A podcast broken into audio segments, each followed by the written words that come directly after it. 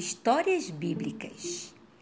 Hoje vamos ouvir a história de José, narrada por mim, Eldiane Trajano. Jacó tinha doze filhos, mas José era seu preferido. Por isso, deu-lhe uma túnica colorida, deixando seus irmãos com inveja. Então, quando tiveram uma oportunidade, eles venderam José para mercadores e disseram a Jacó que ele havia morrido.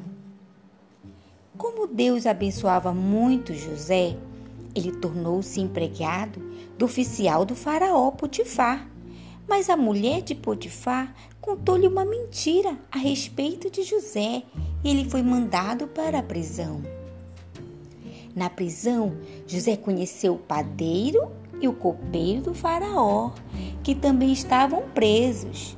José tinha um dom concedido por Deus e interpretou corretamente os sonhos dos dois.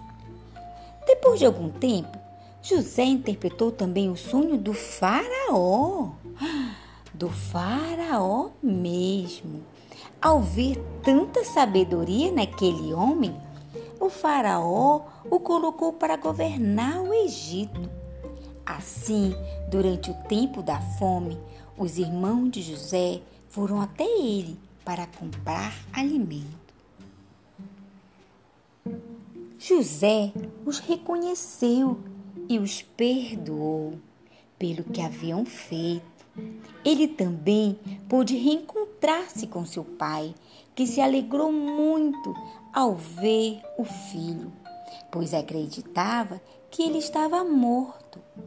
Deus mostrou-se presente sempre na vida de José, prosperando tudo o que ele fazia. Então, gostaram? Esta foi a história bíblica sobre José, o governador do Egito.